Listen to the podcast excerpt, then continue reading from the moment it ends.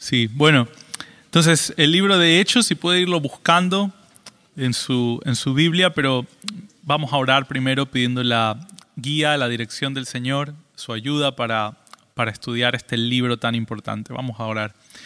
Padre y Señor nuestro, gracias te damos por el poder estar acá, Señor, el poder disfrutar de la iglesia, de la comunión de los unos con los otros, Señor. Gracias por la vida de esta iglesia, gracias por el servicio de los pastores, Señor. Oramos por Josías, por Luis, Señor, cómo los usas en medio de, nosotros. Y oramos por todos los maestros de la congregación que están, Señor, enseñando ahora. Eh, úsalos, que tu palabra sea eh, impartida de forma poderosa y que sea de bendición, de instrucción, de guía para tu pueblo, Señor.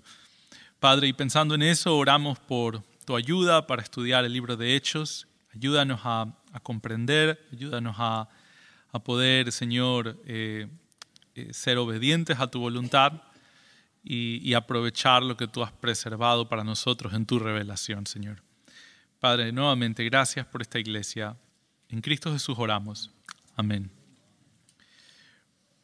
Bueno, el libro de Hechos ha sido un libro que seguramente ustedes saben, muy mal interpretado. Aquellas personas que van en busca de milagros y señales, a menudo afirman o justifican su accionar diciendo que están duplicando el libro de Hechos, ¿no? que están haciendo lo que dice el libro de Hechos, que están queriendo hacer lo que los primeros cristianos hacían. Ahora, la pregunta es, ¿es este el propósito del libro de Hechos? El libro de Hechos ha sido preservado en la escritura para nosotros de manera que podamos imitar todo lo que ahí se describe. Bueno, para contestar esta pregunta debemos mantener eh, en mente dos cosas. Una, cuál es el propósito del libro y dos, cuál es la relación del libro con respecto al antiguo pacto y el nuevo pacto. Entonces, la primera cosa que debemos tener en mente para poder comprender el libro es su propósito, que lo vamos a ver en breve. Y segundo, es entender qué función, qué rol ocupa entre el antiguo pacto y el nuevo pacto. Entonces vamos a, ir viendo eso la mañana de hoy con la ayuda de Dios y esperamos que sea de bendición eh, para nosotros. Quiero, quiero también decirles que vamos a ver una vista panorámica del libro. Hay tanto detalle en el libro, hay tantas cosas pasando, hay tanta ah, eh, información que no vamos a poder ver todo, cada detalle y pararnos en cada cosa.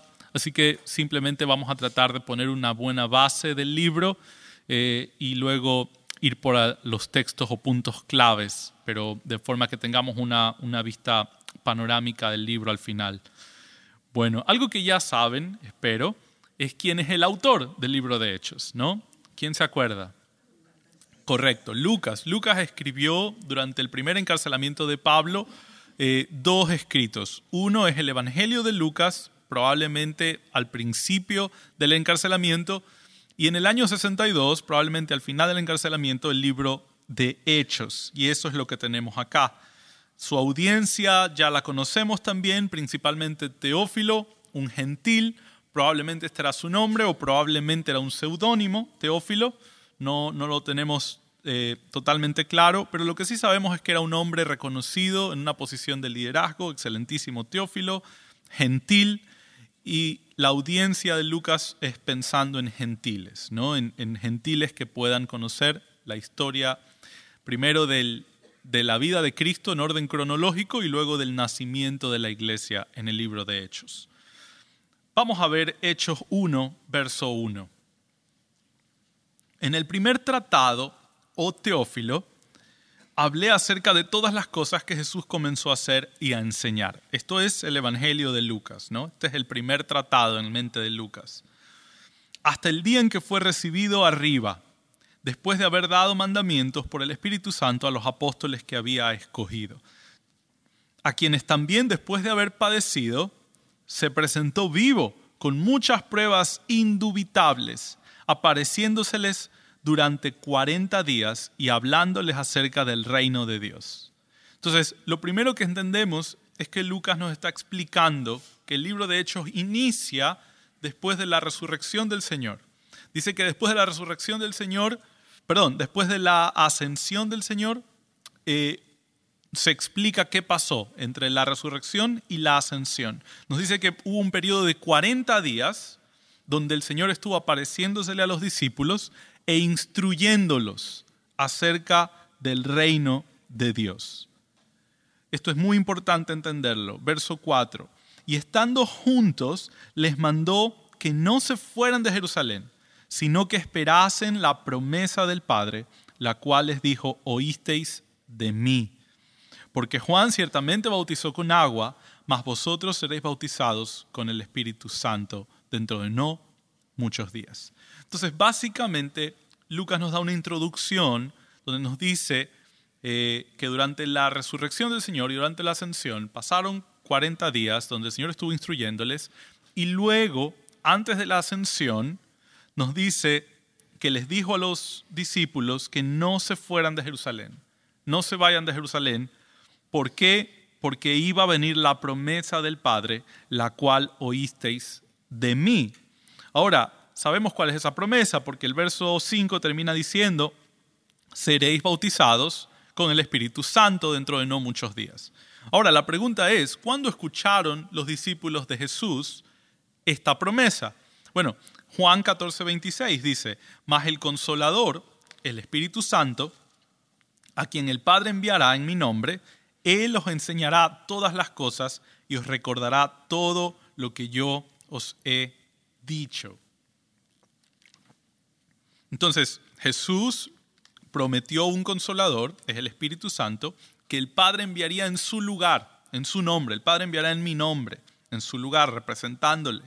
Él os enseñará todas las cosas y os recordará todo lo que yo os he dicho. Entonces, lo primero que empezamos a observar es que el Espíritu Santo viene a afirmar lo que Jesús había enseñado. No es una desconexión entre Jesús y el Espíritu Santo.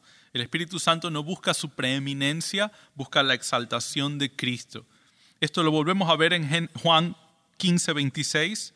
Dice, pero cuando el consolador, cuando venga el consolador, a quien yo os enviaré del Padre, el Espíritu de verdad, el cual procede del Padre, él dará testimonio de mí. ¿Ven esa conexión o ese énfasis? El Espíritu Santo, su función, dar testimonio acerca de Cristo. Finalmente, Juan 16, 7, pero yo os digo la verdad, os conviene que yo me vaya, porque si no me fuera, el consolador no vendría a vosotros, mas si me fuere, os lo enviaré. Entonces vemos como en Hechos, una, eh, Hechos 1 se menciona que Cristo había prometido eh, el envío del Espíritu Santo, el consolador. Lo había explicado varias veces. Y algo que vemos en esta promesa es interesante, pero nos ayuda a entender el ministerio del Espíritu Santo. Y les dice Jesús, os conviene que yo me vaya. Y uno dice, hey, un momento, ¿cómo, cómo me conviene que Jesús se vaya? Si lo tengo aquí al lado mío, tengo a mi Señor que lo puedo ver y lo puedo tocar. Pero ¿cuál es el problema? ¿de qué sirvió tener a Jesús en carne y hueso frente a ellos y un alma muerta en delitos y pecados? Lo rechazaron, lo crucificaron, veían su poder y decían, por, el, por Satanás haces los milagros, ¿no? Por Belcebú echa fuera demonios. Entonces, vemos claramente que para nosotros, debido a nuestra condición de muerte espiritual, necesitamos no milagros externos, y es lo primero que empezamos a observar, sino un milagro poderoso interno. Que el Espíritu Santo venga sobre un alma muerta en delitos y pecados y la transforme para que pueda creer en Cristo Jesús. Porque lo puede tener de enfrente y rechazarlo y odiarlo. Entonces, en ese sentido, necesitábamos que el Espíritu Santo venga. Os conviene para que venga el consolador. Entonces, Lucas nos va a presentar la llegada del Espíritu Santo, el nacimiento de la iglesia, eh, Hechos 1.8.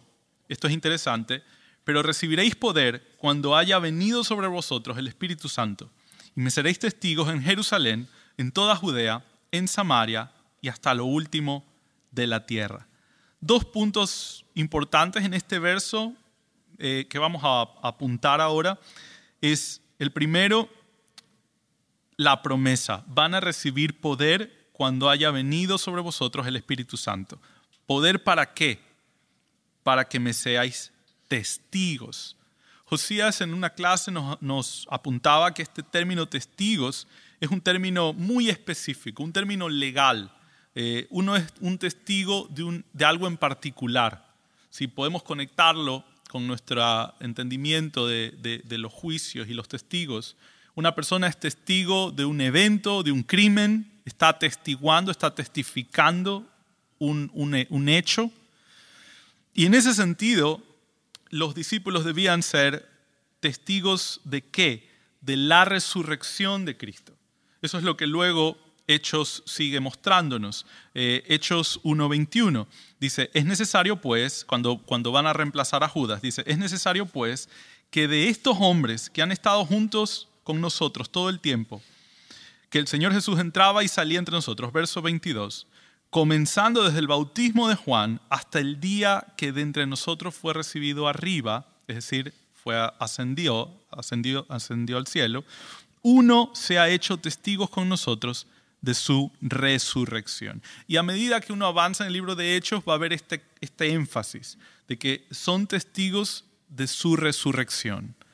Hay un énfasis particular ahí, que Cristo murió y no solo dijo que moriría, sino que efectivamente resucitó y esa es la garantía de que el Padre aceptó ese sacrificio y por lo tanto los pecados de todo aquel que se arrepiente están pagados en Cristo Jesús. Entonces ellos eran testigos de este evento, por eso el que reemplaza a Judas debía ser testigo de la resurrección, debía haber estado ahí porque luego debía cumplir la función de testificar la resurrección de Cristo. Ahora, lo segundo que es relevante en Hechos 1.8 es que no solo debían ser testigos de forma particular, sino a dónde debían ser testigos. Y esto nos marca, podríamos decir en un sentido, el ritmo de todo el libro podríamos decir, el bosquejo de todo el libro. Dice que van a ser testigos en Jerusalén, luego en Judea, en toda Judea, en Samaria, es decir, un espectro más amplio, geográficamente hablando, y finalmente hasta lo último de la tierra. Entonces tenemos, si se da cuenta, es como una esfera que crece. Jerusalén, Judea y Samaria, un rango geográfico más amplio, y finalmente hasta lo último de la tierra. Entonces, si, leemos Hechos 1.8, dice, cuando venga el Espíritu Santo, ustedes recibirán poder para llegar a Jerusalén, a Judea y Samaria y hasta lo último de la tierra. Y a medida que avanzamos en el libro de Hechos, vemos que efectivamente así fue. Esa promesa, esa promesa se cumplió. El Espíritu Santo llegó y vemos capítulos del 1 al 7 cómo el Evangelio corre fuertemente entre los judíos en Jerusalén. Luego ocurre eh, los capítulos del 8 al 12 hay una persecución y son dispersos en toda Judea y Samaria y debido a esa persecución el Evangelio es regado en toda Judea y Samaria. Y los capítulos del 13 al 28 del libro de Hechos vemos los viajes de Pablo que esparcieron o eh, difuminaron, llevaron el Evangelio al mundo conocido, hasta los fines de la tierra, ¿no? toda Asia, Grecia, incluso Roma. Entonces, vemos cómo esto marca el, bosquejo del resto del libro. Empieza en el capítulo 1 mostrándonos que cuando reciban el Espíritu Santo iban a llegar a todos estos lugares y luego el libro de Hechos desarrolla cómo todo eso ocurrió. Seguimos, Hechos 2, la llegada del Espíritu Santo. Verso 1, cuando llegó el día de Pentecostés, estaban todos unánimes, juntos. Pentecostés es, si recuerda, una fiesta eh, judía que significaba, o la idea de Pentecostés venía del griego de 50 días. 50 días después de la Pascua es la idea. Entonces, por eso estaban una gran cantidad de judíos de todas partes, estaban reunidos en Jerusalén en aquellos días porque estaban celebrando esta fiesta, la fiesta de Pentecostés. Verso 2. Y de repente vino del cielo un estruendo como de un viento recio que soplaba, el cual llenó toda la casa donde estaban sentados. Y se aparecieron lenguas repartidas como de fuego, asentándose sobre cada uno de ellos. Y fueron todos llenos del Espíritu Santo, y comenzaron a hablar en otras lenguas según el Espíritu les daba que hablasen. Ahora, esto es interesante o es necesario entender cuando aquí se nos menciona en el verso 4 que fueron llenos del Espíritu Santo y comenzaron a hablar en otras lenguas, el término griego ahí es glosa.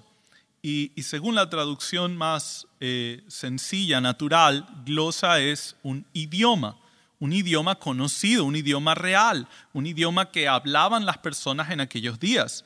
De hecho, cuando vemos el contexto de este pasaje, es decir, los versos que siguen, encontramos todos los idiomas que se estaban manejando aquellos días en Jerusalén. Verso 5, moraban entonces en Jerusalén debido a la fiesta, estaban habitando ahí judíos varones piadosos, eso es importante, temerosos de Dios, ya vamos a hablar de eso, de todas las naciones bajo el cielo. Y hecho este estruendo, se juntó la multitud y estaban confusos, porque cada uno les oía hablar en su propia lengua o su propio idioma. Y estaban atónitos, maravillados, diciendo, mirad, ¿no son galileos todos estos que hablan? ¿Cómo pues les oímos nosotros hablar cada uno en nuestra lengua en la que hemos nacido? ¿Se dan cuenta? Idiomas, idiomas que existían, idiomas en los que ellos habían nacido y usaban. Verso, verso 8, perdón, verso 9. Partos, medos, elamitas, los que habitamos en Mesopotamia, en Judea, en Capadocia, en Ponto y en Asia, en Frigia, en Panfilia, en Egipto, en las regiones de África más allá de Sirene, y romanos aquí residentes, tanto judíos como prosélitos. Prosélitos son aquellos hechos al judaísmo. Cretenses y árabes, les oímos hablar en nuestras lenguas, nuestros idiomas, las, las maravillas de Dios. O sea, el punto es muy claro en esta sección de que eran idiomas que ellos manejaban. Y vemos la gran cantidad de diversas regiones que estaban convocadas en aquellos días. Y por lo tanto eh, ellos traían consigo distintos idiomas en los cuales todos escucharon en aquellos días el Evangelio de Cristo Jesús, porque vemos el contexto y la predicación de Pedro es centrada en quién es Cristo Jesús y que ellos han matado al, al Dios y al Mesías. Entonces, ellos, eh, ¿qué es lo que estaba pasando acá? Para entender esta, este punto. ¿Por qué era necesario que se hablase en idiomas? ¿Por qué necesitaban escuchar el Evangelio en su propio idioma? Y aquí empezamos a hablar sobre qué estaba pasando en esos días. Estaba una transición entre el antiguo pacto y el nuevo pacto. ¿Qué es lo que está ocurriendo acá?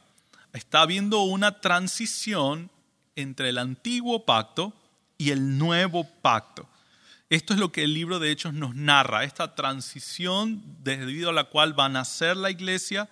Entonces Pedro se para aquí en Hechos 2 y le habla a un grupo grande de judíos que habían sido instruidos probablemente de generaciones pasadas en la ley de Moisés y en guardar ritos de la ley y muy celosos de sus tradiciones y de, la ley, y les está diciendo que lo que ellos han creído que un Salvador vendría, desde Génesis 3.15, la promesa del Redentor, del Mesías, entonces le está diciendo, ¿sabe qué?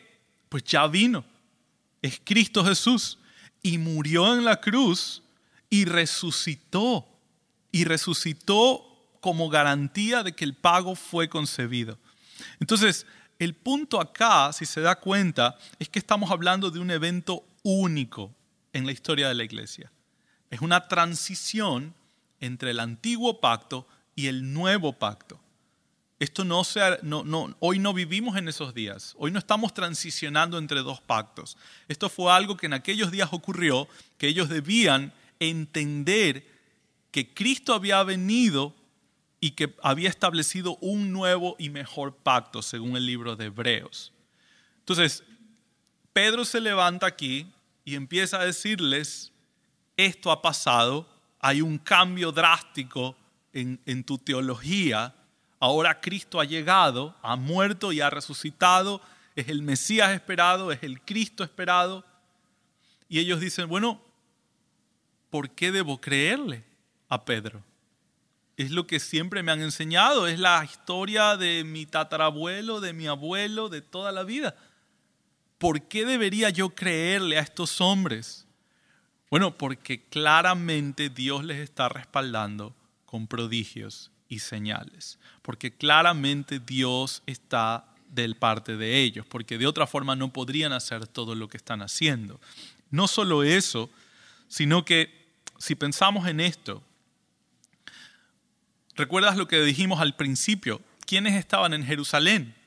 Eran varones piadosos, correcto, eran hombres temerosos de Dios, eran hombres que, que deseaban hacer la voluntad de Dios y agradar a Dios. Entonces, ¿qué pasa si este hombre que ha creído toda su vida en la ley de Moisés, entiende que debe esperar el Mesías, ha puesto su fe en la llegada del Mesías, un día el Mesías va a venir, entonces estoy esperándolo. ¿Qué pasa si muere antes de la cruz? Si muere antes de la cruz, creyendo que el Mesías haría su obra, entonces él va al, cielo, es salvo, ¿no? Pero ¿qué pasa si ya la cruz ha venido, Cristo ha resucitado y él estaba ahí en una isla en Creta y no se ha enterado que todo eso ha pasado? Hay un problema, hay una dificultad teológica ahí. ¿Por qué? Porque desde que Cristo muere y resucita y establece el nuevo pacto, no hay otro nombre dado a los hombres bajo el cielo en el cual los hombres puedan ser salvos. Una vez que el nuevo pacto entra en vigencia, solo hay una forma de salvar, de salvarse. Creyendo en Cristo Jesús, entendiendo su muerte expiatoria, su muerte sustituta y creyendo que Dios le levantó de los muertos como garantía de que el pacto ha sido aceptado, que el precio ha sido aceptado, el pago. Eh, entonces, si esta persona ahí en Creta no se ha enterado que todo esto ha pasado, hay una dificultad teológica. Si él muere y no conoce de Jesús, ¿a dónde va? No puede ir al cielo, ¿correcto? No puede ir al cielo. Entonces, ¿qué es lo que tiene que pasar? Si este hombre es un escogido de Dios, un varón piadoso, el cual Dios ha determinado desde la eternidad pasada su salvación, no puede morir Dios que le ha elegido no va a dejar que este hombre muera hasta que escuche que Cristo es el Señor y que ha resucitado. Entonces reúne, Dios en su infinita sabiduría, reúne una gran cantidad enorme de judíos piadosos ahí en Jerusalén y les da las lenguas a los discípulos para que cada uno escuche en su idioma lo que tenía que escuchar, que Cristo es el Mesías prometido, que ya vino, que murió conforme a la escritura y que ha resucitado y que ascendió al cielo, de lo cual ellos eran testigos. ¿Se da cuenta la utilidad de las lenguas? Estos hombres necesitaban conocer de Cristo, necesitaban escuchar del Evangelio porque había una transición entre el antiguo pacto y el nuevo pacto. Era un momento único en la historia de la iglesia donde estos hombres necesitaban creer que el nuevo pacto ya había entrado en vigencia y las condiciones que es en Cristo. Hechos 4:12 nos afirma esto. Y en ningún otro hay salvación, porque no hay otro nombre bajo el cielo dado a los hombres en que podamos ser salvos. No hay otro nombre. Ellos necesitaban escuchar de Cristo y necesitaban escucharlo rápido, necesitaban escucharlo en sus propias lenguas. Eso es lo que está pasando acá. El Evangelio les llega en sus propios idiomas. Y vemos rápidamente la respuesta de Pedro. Pedro les dice, a verso 5 del Hechos 2, porque no están ebrios como vosotros suponéis, puesto que es la hora tercera del día, es temprano. Mas esto es lo que ha dicho, por, lo, lo dicho por el profeta Joel. Es decir, Joel ya había hablado de esto. Pedro hace un uso preciso de la profecía de Joel y les dice, verso 17, y en los postreros días, dice Dios, derramaré de mi espíritu sobre toda carne, y vuestros hijos y vuestras hijas profetizarán, vuestros jóvenes verán visiones, vuestros ancianos soñarán sueños, y de cierto, sobre mis siervos y sobre mis siervas en aquellos días derramaré de mi espíritu y profetizarán, y daré prodigios arriba en el cielo y señales abajo en la tierra, sangre y fuego y vapor de humo, el sol se convertirá en tinieblas y la luna en sangre antes que venga el día del Señor, grande y manifiesto. Es interesante, pero en la mente del profeta Joel está describiendo un periodo de tiempo. El periodo de tiempo inicia con los postreros días. ¿Cuándo inician los postreros días? Cuando el Señor Jesús asciende al cielo. Desde entonces no hay más evento profético que esperar, sino ya lo dicho en Apocalipsis, la gran tribulación. Entonces, está Joel describiéndonos un espacio de tiempo grande entre la ascensión de Jesús y la gran tribulación. Ese es el periodo de tiempo conocido como los postreros días. Entonces dice, en los postreros días va a ocurrir esto. Y es lo que vemos en el libro de Hechos. Vemos que están profetizando no solo los apóstoles, sino los discípulos. Luego establecen en Hechos 6 eh, un grupo de hermanos para que estén sirviendo en la obra.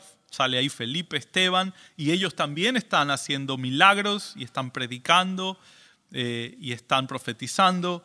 Entonces, podemos entender que todo esto está siendo ocurrido en el libro de Hechos, uh, todas estas profecías, visiones, vemos la visión de Pedro, la visión de Pablo, eh, pero luego, cuando llegamos al verso 19, y daré prodigios arriba en el cielo y señales abajo en la tierra, sangre y fuego, vapor de humo, el sol se convertirá en tinieblas, la luna en sangre, antes que venga el día del Señor, grande y manifiesto. El día del Señor es esta referencia a la gran tribulación, el día de ira del Señor, donde el Señor acaba con todos los impíos, los no creyentes.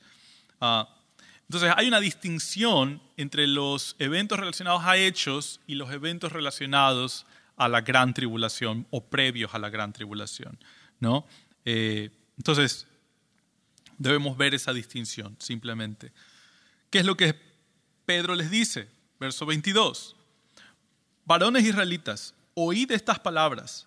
Jesús Nazareno, varón aprobado por Dios entre vosotros, al cual prendiste, verso 23, prendiste y matasteis. Verso 24, al cual Dios levantó suelto los dolores de la muerte, por cuanto era imposible que fuese retenido por ella. Pablo, ¿qué les? Perdón, Pedro, ¿qué les instruye? De Cristo, de Cristo, que Cristo murió, quién era Cristo, y que Cristo resucitó porque la muerte no le pudo retener. Esto necesitaban escuchar estos judíos piadosos, varones piadosos, que necesitaban creer en Cristo Jesús como el Mesías prometido, como el Salvador. Entonces, vemos primero que este era un momento de transición entre los pactos y ahí empezamos a entender que nosotros no estamos en la misma posición que lo que está pasando en el libro de Hechos. Nosotros no estamos transicionando entre dos pactos, pero no solo eso, sino que lo que está pasando en Hechos 2 es el nacimiento de la iglesia. Y si usted sabe algo de los nacimientos, usted va a concordar conmigo en que los nacimientos son únicos. Es decir, hay cosas que pasaron en su vida durante el nacimiento que usted no los está repitiendo hoy en día. Hay muchas cosas que pasan en el nacimiento que ya ocurrieron. Eran necesarias, sí, eran, eran vitales para su nacimiento, correcto, pero ya no se siguen haciendo. Ya usted no las sigue practicando, no es necesario. De igual manera, hay cosas, y esto, a esto es lo que me refiero, este es el punto de la ilustración, hay cosas que ocurrieron en el nacimiento de la iglesia que la iglesia no debe buscar seguirlas imitando hoy en día. ¿Qué pasó en Efesios, perdón, en Hechos? Se establece algo que entendemos como el fundamento de la iglesia. Pablo usa en Efesios 2.19 una ilustración de una construcción. Entonces, si algún hermano acá sabe de construcción, eh, o en términos generales nosotros sabemos algo de construcción, podemos entender cómo funciona una construcción. ¿no? Si van a levantar un edificio, pues se ponen las bases, se pone el fundamento y luego se levanta el edificio. Pero ¿qué pasa si alguien dice ahí, estamos vamos haciendo como el tercer piso ya del edificio, y dice, ¿sabes qué? Me gustaría poner otro fundamento arriba. Vamos a volver a poner otra base fuerte arriba, pesada. Se va a caer, todo se va a caer. Porque así no funciona. El fundamento se pone una vez y luego se levanta la edificación. Esta es la ilustración, esta es la idea que Pablo comunica en Efesios 2.19. Dice, Así que ya no sois extranjeros ni advenedizos, sino conciudadanos de los santos y miembros de la familia de Dios. ¿Ok? Ya no son extraños, no son foráneos, son miembros de la familia de Dios. Verso 20, edificados sobre el fundamento de los apóstoles y profetas, siendo la principal piedra del ángulo Jesucristo mismo.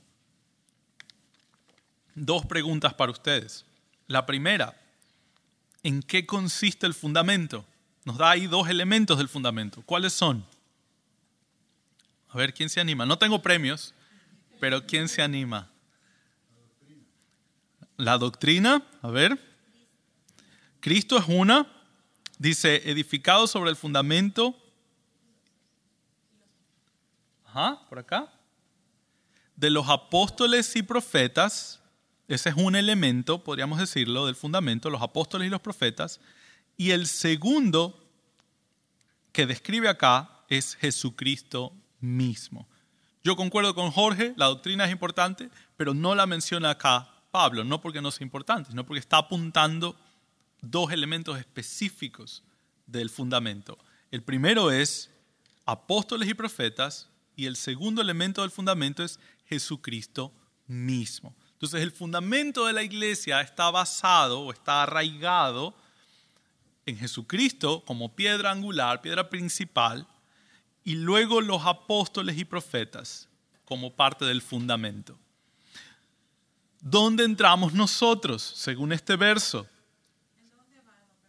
Perdón, Efesios 2, verso 20 estamos. Entonces, ¿dónde entramos nosotros? Dice que nosotros ya no somos extranjeros, no somos advenedizos, somos conciudadanos de los santos, de los creyentes, miembros de la familia de Dios. Dice, edificados sobre el fundamento. Te pregunto, ¿somos parte del fundamento? No, somos algo distinto del fundamento. Nosotros no somos el fundamento. El fundamento en la mente de Pablo son los apóstoles y los profetas y Cristo. Y nosotros, los que no somos extranjeros, que no somos advenedizos de Dios, sino que somos miembros de la familia de Dios, los creyentes, estamos siendo edificados sobre ese fundamento. Somos algo distinto de ese fundamento. Ahí estamos nosotros. Entonces, esta es la ilustración de una iglesia que está siendo levantada, ¿no? un edificio está siendo construido, el fundamento es puesto, y nosotros somos parte del edificio, pero no el fundamento. ¿A qué quiero llegar con esto? Que si en el libro de Hechos entonces tenemos que es un momento único de transición entre el antiguo pacto y el nuevo pacto, es un momento único e irrepetible, y también tenemos que el fundamento de la iglesia se está poniendo, que es el nacimiento de la iglesia y por lo tanto se están ocurriendo cosas que no vuelven a ocurrir. Y si tenemos el fundamento que no somos nosotros, sino que estamos sobre el fundamento, debemos concluir por lo tanto entonces que hay cosas en el libro de Hechos que usted y yo no debemos buscar duplicar. Hay cosas en el libro de Hechos que usted y yo no debemos pensar que debemos imitar, ¿verdad? Como decíamos al principio, personas que dicen, yo hago esto tal cual como dice el libro de Hechos, tal cual como hacían en el libro de Hechos. Bueno, ahí, ahí hay un problema porque no estoy entendiendo la función del libro. El libro me está contando el nacimiento de la iglesia, pero no me está mandando a duplicar todo lo que ahí se está diciendo. Eh, otro punto acá. Vamos a seguir expandiendo esta idea, pero eh, simplemente concluir Hechos 2 con esto. Hechos 2.37. ¿Cuál fue la respuesta de los oyentes del mensaje de Pedro, del, del evangelismo que Pedro hizo ahí? Al oír esto, se compungieron de corazón. Hechos 2.37. Y dijeron a Pedro y a los apóstoles, varones hermanos, ¿qué haremos? Pedro les dijo, arrepentíos bautícese cada uno de vosotros en el nombre de Jesucristo para perdón de los pecados y recibiréis el don del Espíritu Santo. La buena noticia es que hay perdón. Pedro les dijo, porque ellos estaban, hemos, hemos rechazado al Mesías, hemos rechazado al Cristo precioso que nos había, nos había sido enviado. ¿Qué haremos? Estamos perdidos. Pedro les da buenas noticias, arrepentíos y recibiréis perdón de pecados. Ahora, algunos toman este texto para mencionar o decir que el bautismo es ah, meritorio para la salvación. Entonces, si usted ha tomado el curso de bautismo acá en Grace, si usted sabe lo que acá se ha enseñado, es que el bautismo no es meritorio para la salvación. El bautismo es testimonio de mi fe, es testimonio de lo que Dios ya hizo. Yo ya soy salvo cuando me bautizo. Pero, ¿por qué? ¿Qué está pasando acá entonces? Bueno, Pedro les dijo, y fíjese muy bien, arrepentíos. Eso está en segunda persona del plural, es decir, vosotros. Vosotros arrepentíos. Y luego tienes y bautícese. Yo te pregunto, ¿está igual? Vosotros bautícese. ¿Queda bien? ¿O hay un error gramatical? Es tercera persona del singular. Él bautícese.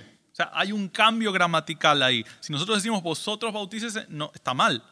Él bautícese.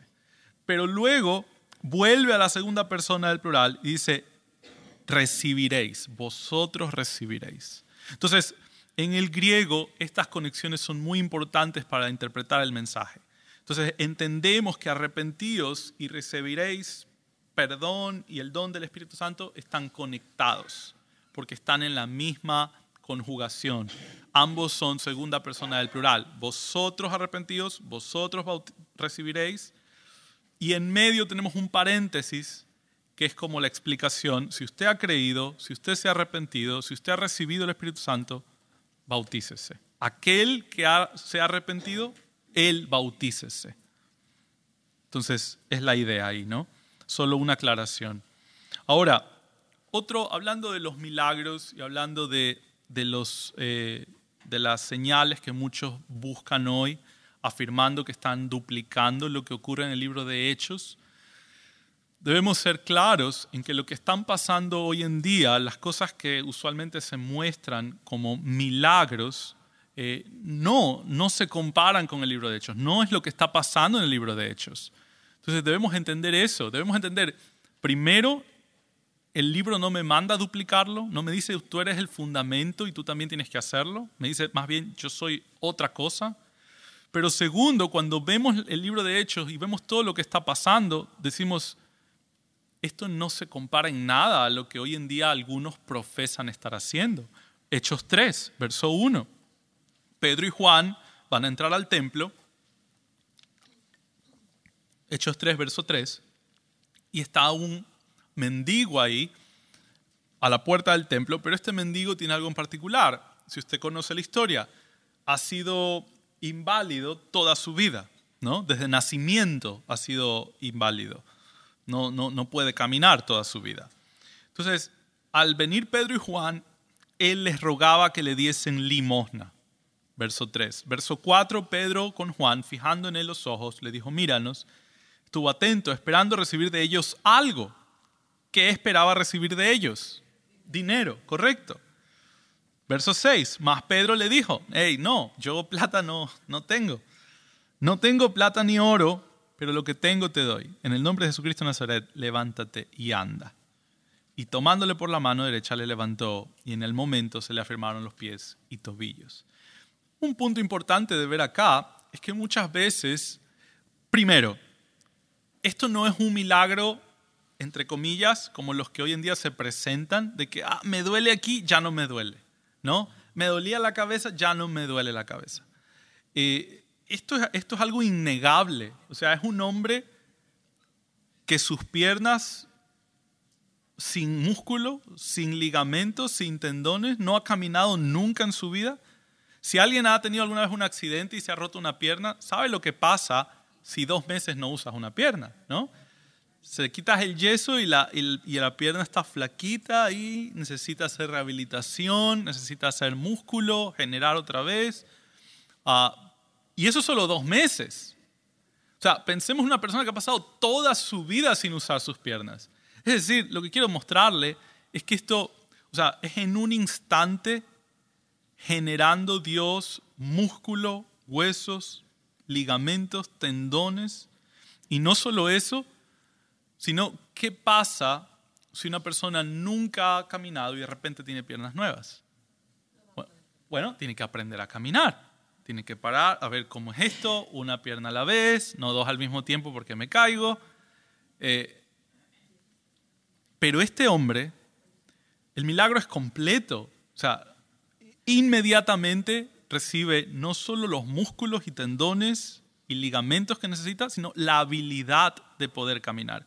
Porque inmediatamente dice Pedro le toma de la mano y se le afirmaron los pies y saltando se puso en pie, o sea, ni siquiera está caminando, ya está saltando. Y anduvo y entró con ellos en el templo, andando y saltando y alabando a Dios. Yo les pregunto, ¿este hombre tenía fe? No, él, él no está interesado en fe, él está interesado en el dinero, él quiere limosna, está ahí, por eso Pedro debe decirle, no, yo, yo dinero no te puedo dar, no tengo.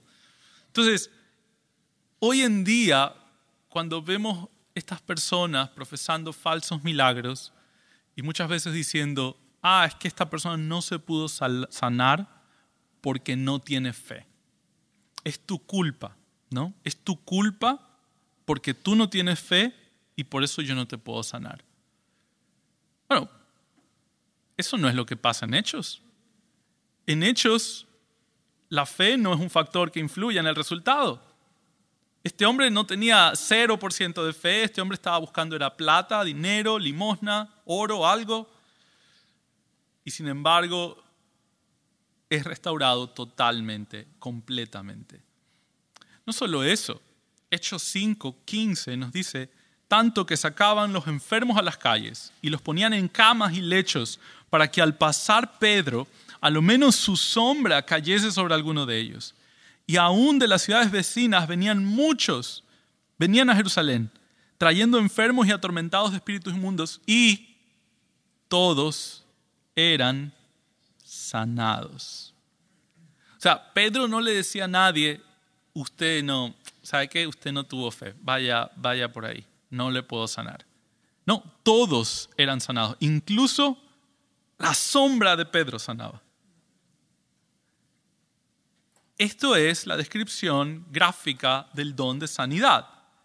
Ahora, cuando hoy en día una persona dice, yo tengo el don de sanidad tal como Hechos 3, como Hechos 5, no es verdad.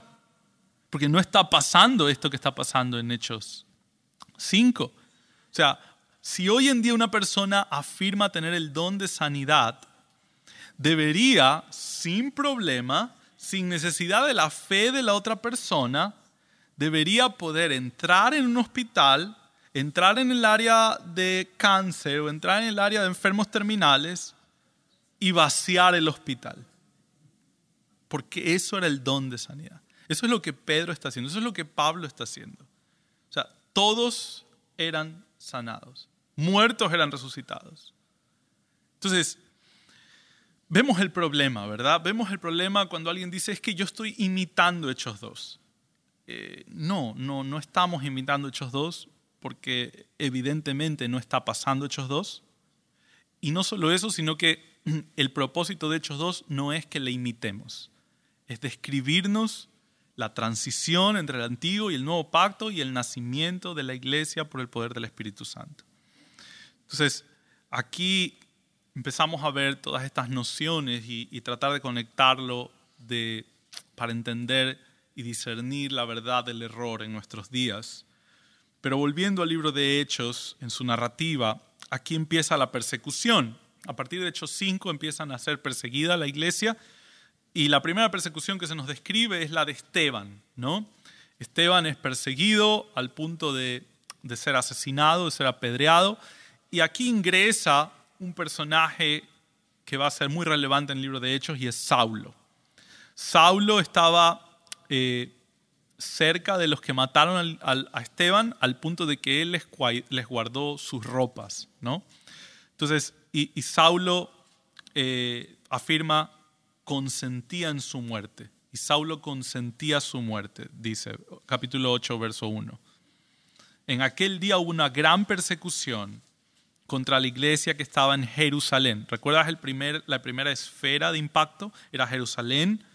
Cuando recibiréis poder, me seréis testigos en Jerusalén. Ahora, hubo una persecución acá, una gran persecución, y todos fueron esparcidos por las tierras de Judea y Samaria. Esa era la segunda esfera de impacto.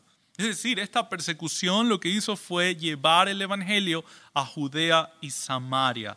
Los cristianos fueron guiados a estos lugares debido a la persecución y al, llevar, al llegar ahí compartieron el Evangelio y afectaron Judea y Samaria, fueron testigos de la resurrección de Cristo, siendo respaldados con el poder de Dios, milagros, prodigios y señales. Verso 2. Y hombres piadosos llevaron a enterrar a Esteban, hicieron gran llanto sobre él, y Saulo asolaba la iglesia y entrando casa por casa arrastraba a hombres y a mujeres y los entregaba en la cárcel. Saulo nos es descrito en toda su, en toda su furor, ¿no? Él odiaba el cristianismo, lo veía como un grupo herético, blasfemo, y estaba dispuesto a hacer lo que fuera, invirtiendo sus recursos y tiempo para desaparecerlos uno por uno si era necesario. Entonces, lo que empezamos a ver acá es que en Hechos 2, judíos entran a la iglesia. No me refiero al edificio físico, sino al cuerpo de Cristo, ¿no? Reciben el Espíritu Santo, creen el Evangelio, son salvos, eh, Hechos 2, pero ahora en Hechos 8 los samaritanos entran a la iglesia. Ahora, el problema con los samaritanos es que son medio judíos y por eso los judíos les tenían mucho cariño, ¿no? Entre comillas. Les tenían un cariño especial. Y es que ellos los consideraban como judíos, de, o, sea, medio judíos, como de segunda categoría, ¿no? Entonces, uh, verso 14, cuando los apóstoles que estaban en Jerusalén oyeron que Samaria había recibido la palabra de Dios, enviaron allá a Pedro y a Juan, los cuales, habiendo venido, oraron por ellos para que recibiesen el Espíritu Santo, porque aún no habían descendido sobre ninguno de ellos, sino que solamente habían sido bautizados en el nombre de Jesús. Entonces les imponían las manos y recibían el Espíritu Santo. Hay, una, hay un asunto acá, y es que los samaritanos, ellos obviamente eh, no, no compartían mucho del celo, obviamente, de los judíos, no compartían eh, la, la, la instrucción de los judíos en, todo el sentido. Entonces, como resultado, ellos ya ahora creían en el Evangelio, creían en Cristo, habían sido expuestos al Evangelio, habían sido bautizados en el nombre de Jesús, pero Dios lo hace de esta forma y, y, hace que ellos no reciban el Espíritu Santo todavía, sino que sea Pedro y Juan los que lleguen e impongan y oren por ellos, impongan sus manos y entonces recibieron el Espíritu Santo. Bueno, ¿por qué? Bueno, nuevamente tiene que ver con la transición, tiene que ver con el momento único que estaba pasando, pero la explicación más sencilla es que los samaritanos, si recibían el Espíritu Santo independientemente de Pedro y de Juan o de los judíos particularmente, lo que iban a hacer era hacer aún más grande esa distinción. Nosotros no necesitamos de los judíos. Nosotros recibimos el Espíritu Santo independientemente, ¿no? Entonces, Dios lo hace para que ellos entiendan esta conexión, que Dios a través de los judíos ha decidido bendecir todas las naciones de la tierra. Entonces, ellos no reciben el Espíritu Santo independientemente de los judíos, sino que conectado con Pedro y Juan, de tal manera que ellos reconozcan esa, esa conexión, esa línea de parte de Dios. Entonces, esto afirma que es un momento de transición. Eh, ¿Por qué digo que es un momento de transición? Bueno, porque hoy en día, para recibir el Espíritu Santo, ¿qué debe ocurrir en una persona? Arrepentirse, ser salvo, creer en Cristo Jesús, pero no necesita que nadie le imponga manos, no necesita que, venga Pedro, que venga un judío y le ponga manos, no, porque en un momento de transición se estaba poniendo el fundamento, se estaban estableciendo las, los principios fundamentales sobre los cuales se iba a desarrollar el resto de la, de la iglesia, del edificio. Ahora, para ir más rápido, tenemos que terminar a tiempo, así que vamos a ir más rápido acá. Eh, capítulo 9. tenemos la conversión de Saulo. O sea, si alguna vez usted pensó que su familiar es duro para el Evangelio, es que no ha leído Saulo, ¿no? No ha leído ahí la vida de Saulo. Pero nos da ánimo, porque si Saulo, tan duro, el Señor lo pudo transformar en, en, una, en un apóstol tan amador de la iglesia, dispuesto a dar su vida una y otra vez porque personas vengan a salvación, amando a Cristo de tal manera, Él, ¿no? Con un amor tan grande hacia Cristo. Si el Señor puede hacer eso con Saulo, puede hacer con cualquier otro pecador. Es poderoso para salvar. Entonces, ver la vida de Saulo nos da ánimo para seguir orando por nuestros familiares que no conocen del Señor. Porque el Señor es poderoso para transformar corazones duros. ¿Quién era Saulo? Rápidamente, muy breve. Era fariseo de fariseos, se nos dice en Filipenses, lo que quiere decir que él era hijo de un fariseo. Por eso, fariseo de fariseo. Él era hijo de un fariseo, su padre era fariseo. Y probablemente eh, se menciona que debió haber sido un fariseo de mucho renombre, porque manda a su hijo a estudiar a Jerusalén, al, lugar más cotizado, que es a los pies de Gamaliel, ¿no? Entonces no era poca cosa, probablemente era un fariseo de renombre, de, una posición particular, que puede mandar a su hijo. Eh, algunos historiadores dicen que los niños iban a la edad de ocho años, iban a ser preparados. Entonces probablemente, probablemente, si se siguió la tradición, eh, Pablo fue a esa edad o alrededor de esa edad a empezar a ser instruido, ¿no? Eh, por eso se, menciona que Pablo era tan capaz, tan instruido en cuanto a la ley, irreprensible, ¿no? Eh, tenía todas las marcas. Pero en el año 33 después de Cristo, él iba camino a Damasco, usted sabe la historia, ¿no? A perseguir cristianos. Y el Señor lo interviene y se le aparece.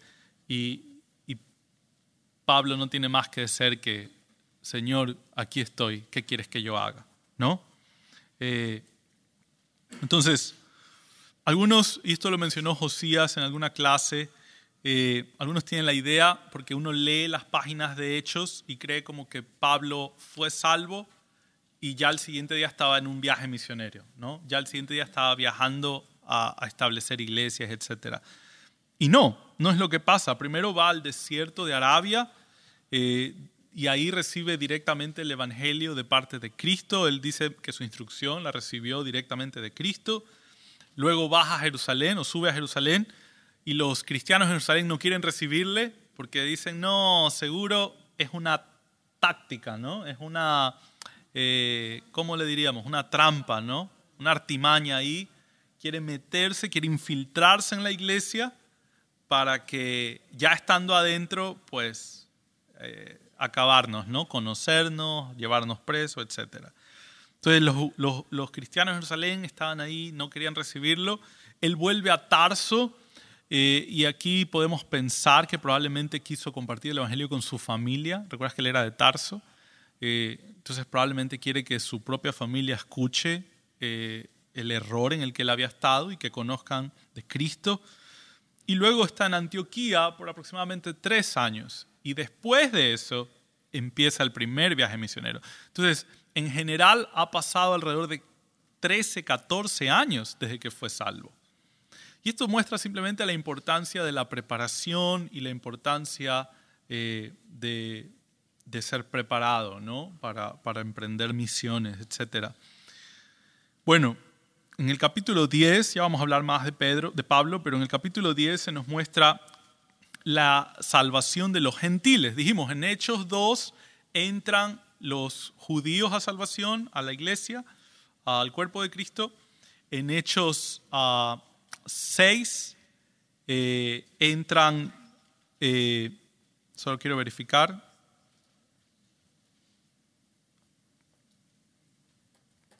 perdón un segundo.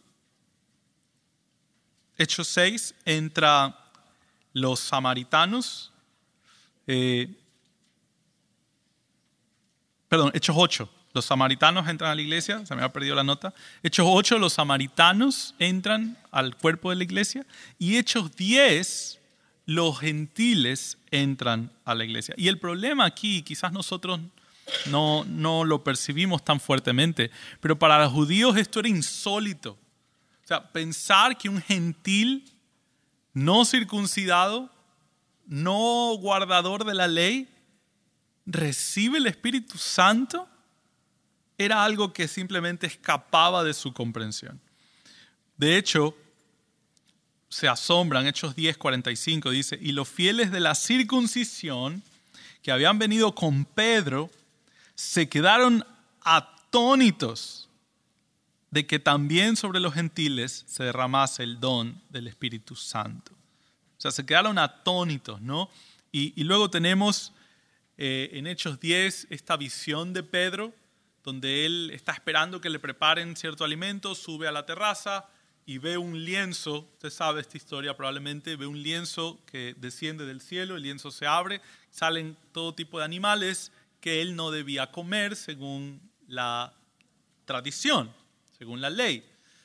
Entonces, escucha una voz que dice, Pedro mata y come. Pedro dice, no, Señor, yo nunca he comido nada inmundo. Y la respuesta es, lo que yo he creado no lo llames inmundo. Entonces Pedro se queda tratando, o sea, a Pedro le cuesta tanto entender qué está pasando aquí, y luego baja de la terraza y tocan la puerta y les dice, un grupo de personas viene a buscar a Pedro y les dice, vamos a ir donde los gentiles, necesitamos que vayas donde los gentiles. Entonces Pedro empieza a entender por dónde va la cosa, entonces va y, entra acá y dice, hey, ustedes saben que para un judío estar en medio de gentiles es un gran problema, ¿verdad? Pero Dios me ha mostrado que lo que Él ha creado no lo llame yo inmundo. Entonces, para Pedro esto es tan insólito que lo mencionan en Hechos 10, lo mencionan en Hechos 11 otra vez, de que ellos, o la idea de esto, lo que le estaba enseñando a Pedro, es que el deseo de Dios era salvar judíos, salvar samaritanos y salvar gentiles también, ¿no? Entonces, los judíos no podían creerlo. No podían creer que el Espíritu Santo esté viniendo sobre incircuncisos gentiles. De hecho, hay toda una conmoción en el capítulo 15 de Hechos por si ah, los judíos, perdón, los gentiles debían circuncidarse o no. Y la conclusión de ese concilio en Hechos 15 es no no deben guardar estos ritos, el Señor los está salvando, el Señor está dándoles el Espíritu Santo, ¿quiénes somos nosotros para imponer sobre ellos cosas o mandatos? ¿no? Ahora, a través del libro, y esto lo mencionamos la semana pasada, pero a través del libro podemos ver una clara comparación entre Pedro y Pablo. Si se dan cuenta que Pedro empieza a menguar, Pedro empieza muy preeminente, predicando y, tomando decisiones en el grupo y empieza a menguar y Pablo empieza a permanecer y a mostrar, a ser, evidenciado. Y es que, si recuerdas, Lucas tiene en mente eh, que Pablo está siendo menospreciado. Es decir, la gente lo veía a Pablo y como, tú, no, tú no eres tan apóstol, ¿no? Como los demás. Tú, tú no eres tan, tan igual a los demás. Entonces, lo que hace Lucas es mostrar que el Evangelio predicado por Cristo, en el Evangelio de Lucas, es el mismo Evangelio predicado por Pedro en Hechos y es el mismo Evangelio predicado por Pablo en Hechos. Y no solo eso, pero si tú miras a Pedro y miras a Pablo, son exactamente iguales. Es decir, dan mensajes a hombres de Israel, Pedro en el capítulo 2, Pablo en el capítulo 13, sanan a un cojo, Pedro en el capítulo 3, Pablo en el capítulo 14, resucitan un muerto, Pedro en el capítulo 9, Pablo en el capítulo 20, confrontan un mago, Pedro en el capítulo 8, Pablo en el capítulo 13, sanan a personas sin tocar, Pedro en el capítulo 5 con su sombra, Pablo en el capítulo 19 con pañuelos, uh, ven visiones, Pedro en el capítulo 10, Pablo en el capítulo 16, reciben mensaje de un ángel, Pedro en el capítulo 12, Pablo en el capítulo 27, dan tres mensajes evangelísticos, Pedro en el capítulo 2, 3, 10, Pablo en el capítulo 13, 14, 17. Si puedes ver, es muy evidente que Lucas está queriendo mostrar que están a la par. Tú debes escuchar a Pablo porque tiene la misma autoridad apostólica que Pedro y todos los demás apóstoles. Entonces, rápidamente, vamos en la recta final ya de la clase. El capítulo 13 en adelante, hasta el capítulo 28 de Hechos, lo que tenemos son los viajes o, eventos relacionados a los viajes misioneros de Pablo. En el capítulo 13 eh, empieza el primer viaje misionero de Pablo. Pablo estaba en Antioquía, donde partía para sus viajes misioneros, en el año 46 después de Cristo. Si recuerdas, él fue salvo en el año 33, entonces han pasado más o menos 13 años eh, desde entonces, año 46 después de Cristo, y sale Pablo, sale Bernabé y sale Juan Marcos, ¿no?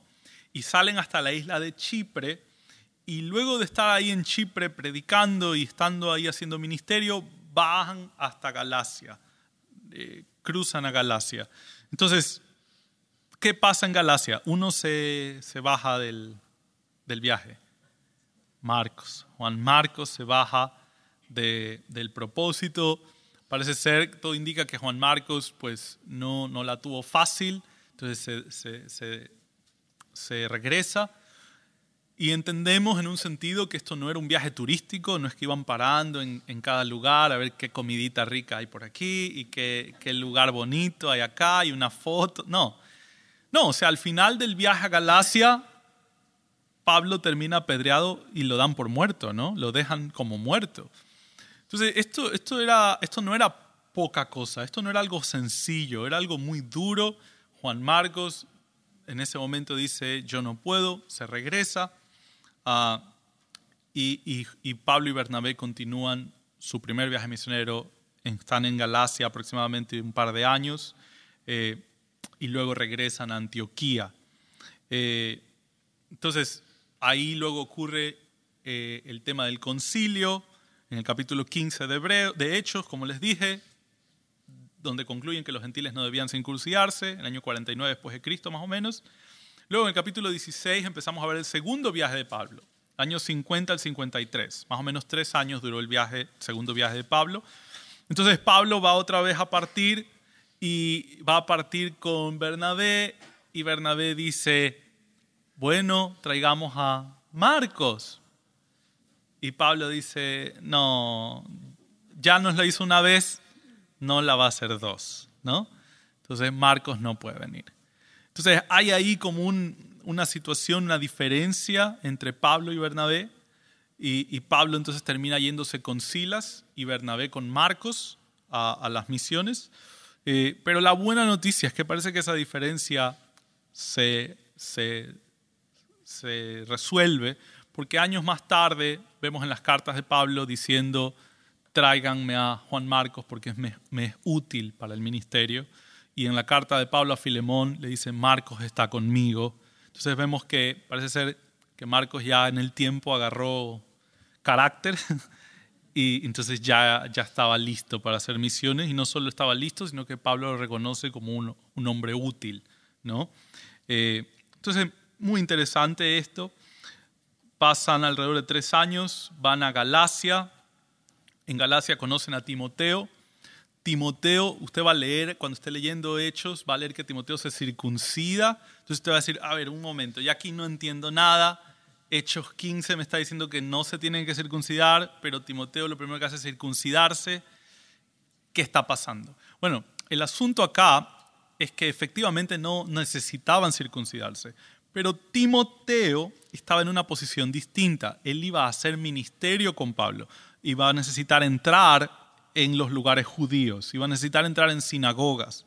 Entonces, aunque Timoteo tenía la libertad de no circuncidarse, para ser útil en el ministerio, él cede esta libertad y se circuncida, para no tener impedimento a la hora de hacer ministerio. Entonces, básicamente eso es lo que está pasando. Viajan hasta Macedonia. Eh, aquí es donde se une Lucas, porque recuerdas Hechos 16:10, dice, cuando tuvo la visión, enseguida procuramos ir a Macedonia, persuadidos de que Dios nos había llamado para anunciar el Evangelio. De ahí en Macedonia entra Lucas en el viaje, llegan hasta Filipos. Todo esto es, si tuviésemos un mapa en mente, todo esto es recorrer desde Galacia, eh, la costa de Asia y suben hasta Filipos. Pablo cae preso en Filipos, hay un terremoto, Pablo es liberado, luego pasan a Tesalónica, en Tesalónica hay mucha oposición, Pablo deja ahí en Tesalónica porque no quería causar eh, problemas a nuevos creyentes. Pablo dice, si me están persiguiendo a mí, van a ser lastimados los nuevos creyentes, así que mejor me voy para que ellos no tengan oposición. Entonces Pablo pasa a Berea, pero los de Tesalónica hasta Berea lo querían perseguir. Luego Pablo, luego de eso, eh, llega hasta Atenas, baja, o sea, sube hasta Macedonia, luego baja por Atenas, Grecia, llega hasta Corinto, donde Corinto se queda mucho tiempo porque dice, Dios le dice, nadie te va a tocar, Hechos 18, tengo mucho pueblo aquí, nadie te va a lastimar. Entonces, Pablo, que ha venido de, persecución, de ser apedreado, etcétera, dice, fantástico, este es mi momento. Entonces se queda ahí en Corinto un tiempo ah, predicando el Evangelio. Luego de un par de años, o sí, regresa a, Jerusalén pasando por Éfeso y en Éfeso se da cuenta que es un lugar propicio. Ahí conoce a Apolos, se da cuenta que es un buen lugar para la predicación. Entonces en su tercer viaje misionero, Pablo va directo a Éfeso y se queda ahí tres años. Entonces, básicamente lo que Pablo está haciendo aquí en Éfeso es entrenar hombres, entrenar hombres y enviarlos a distintos lugares cercanos. Eso es lo que vemos con Filemón, con Epafras, en Colosenses, eh, en Colosas, perdón. Ellos fueron entrenados por Pablo, Filemón, Epafras, y luego van y plantan la iglesia en Colosas en casa de Filemón, a la que Pablo le escribe la carta de Colosenses y la carta de Filemón. Eh, entonces, básicamente, Pablo está haciendo eso. Y durante tres años está entrenando hombres fieles y está enviándolos a, plantar iglesias. Y, y, debido a eso, toda Asia llega a conocer el Evangelio. Es el resumen. ¿no? Entonces, podemos ver esta, este bosquejo a través del libro de Hechos Hechos 2, Jerusalén, Hechos 8, eh, Samaria, Judea, Hechos 17 en adelante, hasta lo último de la tierra, con los viajes de Pablo hasta Roma. ¿no? Eh, finalmente el libro termina, eh, Pablo, terminando su tercer viaje misionero, regresa a Jerusalén, cae preso, cae preso, lo llevan a Cesarea, muy cerca de Jerusalén, lo tienen ahí dos años a Pablo y no le daban respuesta. Entonces está ahí preso, no le dan respuesta, no le dicen si es inocente ni culpable. Entonces después de estos dos años, Pablo apela a César por ser ciudadano romano. Entonces le dicen, ok, vamos a que apeles a César. Y se lo envían a César y tiene un, ahí el libro de Hechos describe un viaje fatal, podríamos decirlo en un sentido, o sea, muy difícil, hay naufragio, le pica una víbora, o sea, mal, ¿no? Muy difícil el viaje, eh, pero, pero aún en medio de todo eso, Pablo está comunicando el Evangelio, muchos están siendo salvos, llega a Roma, cae preso, o sea, está preso en una casa alquilada donde tiene la libertad de predicar abiertamente el Evangelio y así termina el libro de Hechos. Pablo preso en Roma, pero con toda libertad de predicar el Evangelio a todos los que le visitaban y se menciona que judíos en aquellos lugares lo visitaban y, hablaban y, dialogaban con él y él les explicaba el Evangelio. Entonces, básicamente, y terminamos acá, eh, ¿qué aprendemos en general del libro de Hechos? Nuevamente, yo les advertí al principio, hay muchísima información que hemos pasado por alto, porque no, no podemos ir verso por verso, pero en general creo que tenemos un panorama de lo que el libro contiene, ¿no? El nacimiento de la iglesia, eh, la venida del Espíritu Santo a los judíos, a los samaritanos, a los gentiles, eh, el cumplimiento de esta promesa de que llevarían el mensaje hasta lo último de la tierra. Ah, entonces, si entendemos todo lo que hemos visto, debemos entender que nosotros no somos el fundamento, que nosotros no estamos en la posición única que tuvo la iglesia de transicionar entre el antiguo pacto y el nuevo pacto. que nosotros no estamos siendo parte del nacimiento de la iglesia, sino que ya la iglesia nació y creció y está firme. Entonces, así como nosotros cuando nacimos pasamos por cosas que no hemos vuelto a pasar, de todas formas, o sea, igual la iglesia nació y hay cosas que se describen en el de Hechos para que las conozcamos, para que obtengamos principios de ello, pero no para que las dupliquemos. Y sobre todo, muchos de hoy en día que están diciendo, yo estoy haciendo exactamente lo mismo. Las lenguas de hoy en día son exactamente iguales a las lenguas de Hechos. No. No, aquellos días eran idiomas, idiomas que existían, idiomas que tenían el propósito de comunicar el Evangelio a varones piadosos que no habían escuchado que Cristo había muerto y resucitado. Los milagros que vemos, el don de sanación que vemos, simplemente no existe hoy en día. No hay algo que se parezca hoy en día. Por lo tanto, todo apunta de que el libro de Hechos nos habla de una transición, de un evento único, pero que hoy estamos siendo edificados sobre el fundamento. Entonces, la conexión acá Pablo lo hace en 2 Corintios, dice que las señales de los apóstoles son prodigios y, milagros, 2 Corintios 12, 12. Entonces, tenemos esta situación. Pablo dice, yo fui el último de los apóstoles. El Señor a mí se me apareció como abortivo, al final, y casi no, ¿no? O sea, el último. Después de mí no hay más, es la idea. Entonces, si las señales de los apóstoles son prodigios y milagros, y los apóstoles están hablando directamente nueva revelación de parte de Dios. Entonces, tengo este escenario.